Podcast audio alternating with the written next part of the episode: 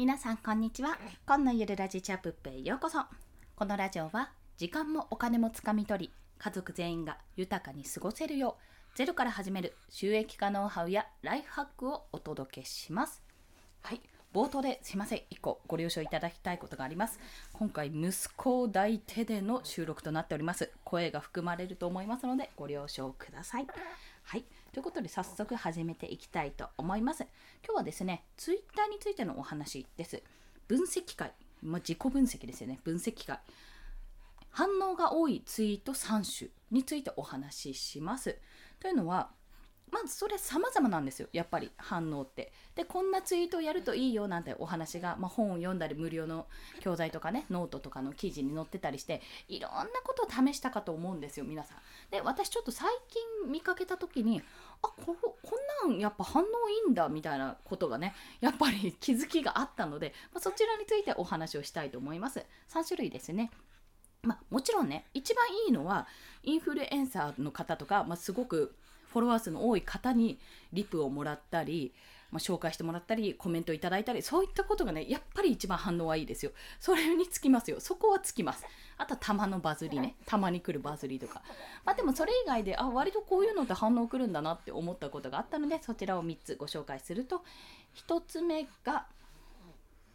今受けてる動画教材のフリーランスの学校についてのツイートですね。フリーランスの学校についてのツイート。2つ目が収益報告。収益報告ですそして3つ目がイラスト付きツイート。イラスト付きツイートです、ま、この3つについて、ま、私の体感でもあり、ま、数字にもちょっと出てるんですけどもそれについて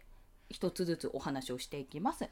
まずフリーランスの学校なんですけどもこれはね理由はなんとなく分かってるんですよ。というのは、まあ、これは言ってしまえばそれこそインフルエンサーの周平さんが開講している大学というか学校で、まあ、動画教材なんですけれども無料の初級編は無料で動画教材としてやれて、まあ、これあの動画教材見た後にじゃあ忘れないうちにアウトプットしようということでツイッターでねインプットじゃない アウトプットするってボタンがあってそこですぐツイートできるんですよ、まあ、そうすると「ハッシュタグ振り子」っていうのが出てきてフリーランスの学校のそのアドレスが出てきてそれを載せた状態でツイッターができるわけですね。でそのツイートをが結構いいツイートだったりしたらその振り子のあの動画教材の下の方に、まあ、感想のツイートはこんな感じですということで載せられるんですね。要は自分のツイートがそこでいいねって思われたらそこに載って後からこう教材を学ぶ人がああこんな風に書いてるんだなってこと要は見るわけですよね。インプレッションが増えるわけですよそこで、まあ、そんな形で反応がもらえるっていうところがあります。要はただただツイッターだけで流れていくものじゃなくてそれがあの他の動画教材動画教材とか他のページで見られてそこから他にどんどんどんどん増えていく人がそれを見て反応するというような形になるんですよね。それが一つとまた別にそのフリーランスの学校それこそ先ほど言った通り周平さんがあの主催してるので、まあ、反応が来たりするんですよそれでたまにこうあこれそうだったらすごいねみたいな感じで反応が来たりするとやっぱり周平さんがコメントしてくれたとか周辺さんがリツイートしてくれたみたいな感じになるとそこでやっぱりインプレッションも増えるしエンゲージメントも増えるというような形になっております。まあ、あのこれはいわゆるインフルエンサーのあの影響力にあやかるという作戦でございますね。ちょっと私あんまり意識してないんですけどもとにかくすぐにアウトプットしたいなって思うが思うからこそやっているってところはありますね。ごめんなさいあのね半分ぐらいはねちょっとね あそこのあのツイートみたいなところの一覧に載りたいっていうのもあります。目立ちたい願望が出てきちゃってますね。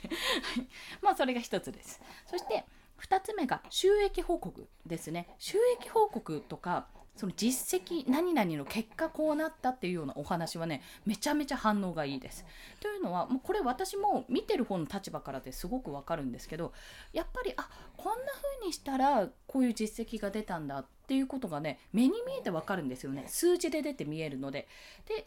1ヶ月前こうだったのに2ヶ月あの1ヶ月でこうなったんだっていう変化も見られるので非常にそれはね面白いんですよ。やっぱり見てて。で何て言うんですかね。レベルが上がってこれだけのステータスになったみたいなのを見ているような感覚かな。で自分も負けじと頑張るぞみたいなところができます。そう。まあそういった方そういったことがあるので結構ね音声配信の5月の収益報告もめちゃめちゃ反応が良くてあのすごい聞かれてますね。トップトップ10入りしてるしてたと思います多分。であのサムネイルが変わってから今のサムネイルに変わってからの放送の中で1位に争う放送数になってますね確か、うん、上位に出てるので。なのでねああやっぱり収益報告って反応いいんだなってことをね感じております、まあ、それと同時にね Twitter のフォロワーこんな風に増えましたみたいなお話もしたいんですけどもねいかんせんねこればっかりはねまだまだわからないところが多いので、まあ、ちょっと引き続き努力していきますというお話でございます。はい。そして最後がイラスト付きのツイートです。まあ、これ私がイラストを練習するにあたってやっているってこととまたイラストも描けるよっていう認知度を上げるというところまたあのこれはですね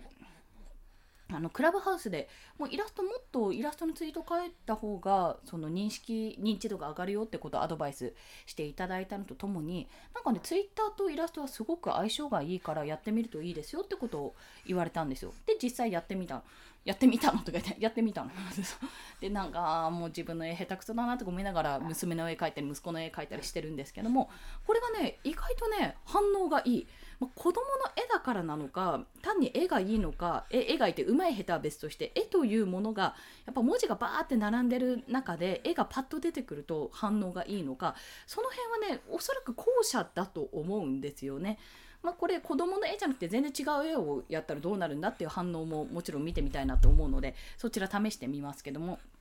まあそんな形で何かしらねもしイラストを描けるあの絵を描ける写真なんかもね同様にいいと思います。そんな形で画像を何かしら使える。って方はねそのツイートを出すとめちゃめちゃ目を引きますからいいですよっていう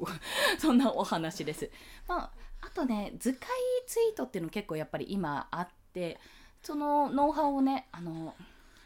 アフィラさんか。アフィラさんとかうむこさんとかがね結構こんな風にやってるよってことを出してくださってるのでやっぱ図解やられてる方が多いんですけども図解はねなんか飽和状態になりつつあるって感じですね。もうこれ私自身もそう感じてたし、まあ、私のツイッターがなんとなくその図解をやってる方が多い感じになるのか分かんないんですよ。実際にはどうか分かんないですよ。でもやっぱりね図解やられてる方今多いしいろんなことでこう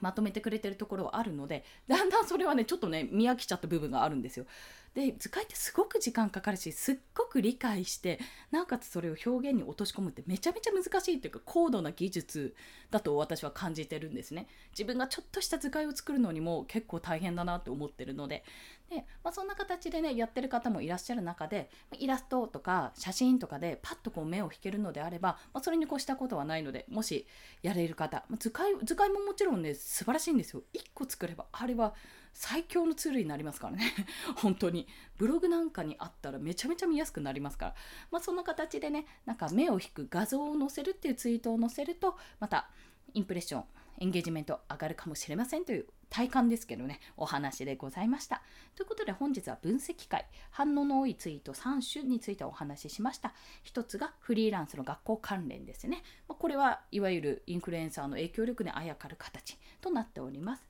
あと他に自分のツイッターがツイッターツイートがツイッター上以外のところでも見られるような形になっているっていうところが強いかと思います。そして2つ目が収益報告です。まあ、収益とか実績の報告、実際にこう数字で現れることによってその変化も見えるし、まあ、あなるほどこうすればこうなるんだなっていうふうにねより分かりやすく伝わるのでこれやっぱ皆さん興味を示すということかなと感じております。そして最後がイラスト付きですね。イラスト付きのツイート。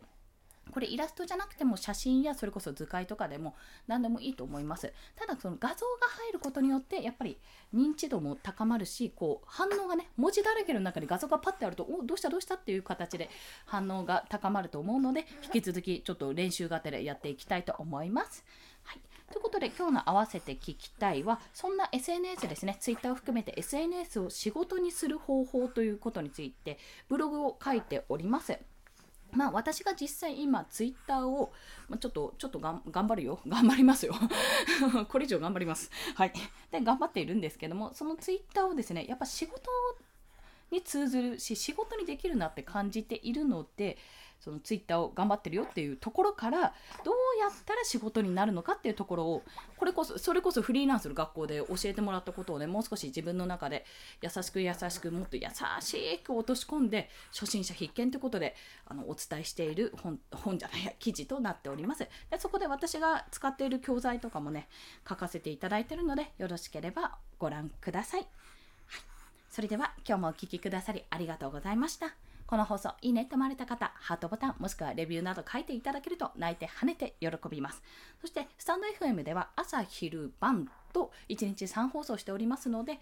フォローもしくは無料サブスク登録ですね、などしていただけると通知が飛んで朝昼バーンって形でね、今のゆるラジチアプップみたいな感じで、全然意味わかんないですね。今のゆるラジチアプップっていう3分割になったかなって感じで通知が飛びますのでよろしければお願いいたします。はい、ということで、えー7キロ息子を抱えての収録はなかなかヘビーでございました。筋肉痛になりそう。今日もですね、週末なんですけども、まあ明日も週末、今日は土曜なんで明日は日曜でしょ。まだまだありますので、まあ、明日も息子か娘の声が入るかもしれませんがご了承ください。というところでこれを聞くのは月曜日とか火曜になるかもしれませんがそんな週末のひとときでございました。皆さんも一日この後一日頑張って過ごしていきましょう。コンでした。ではまた。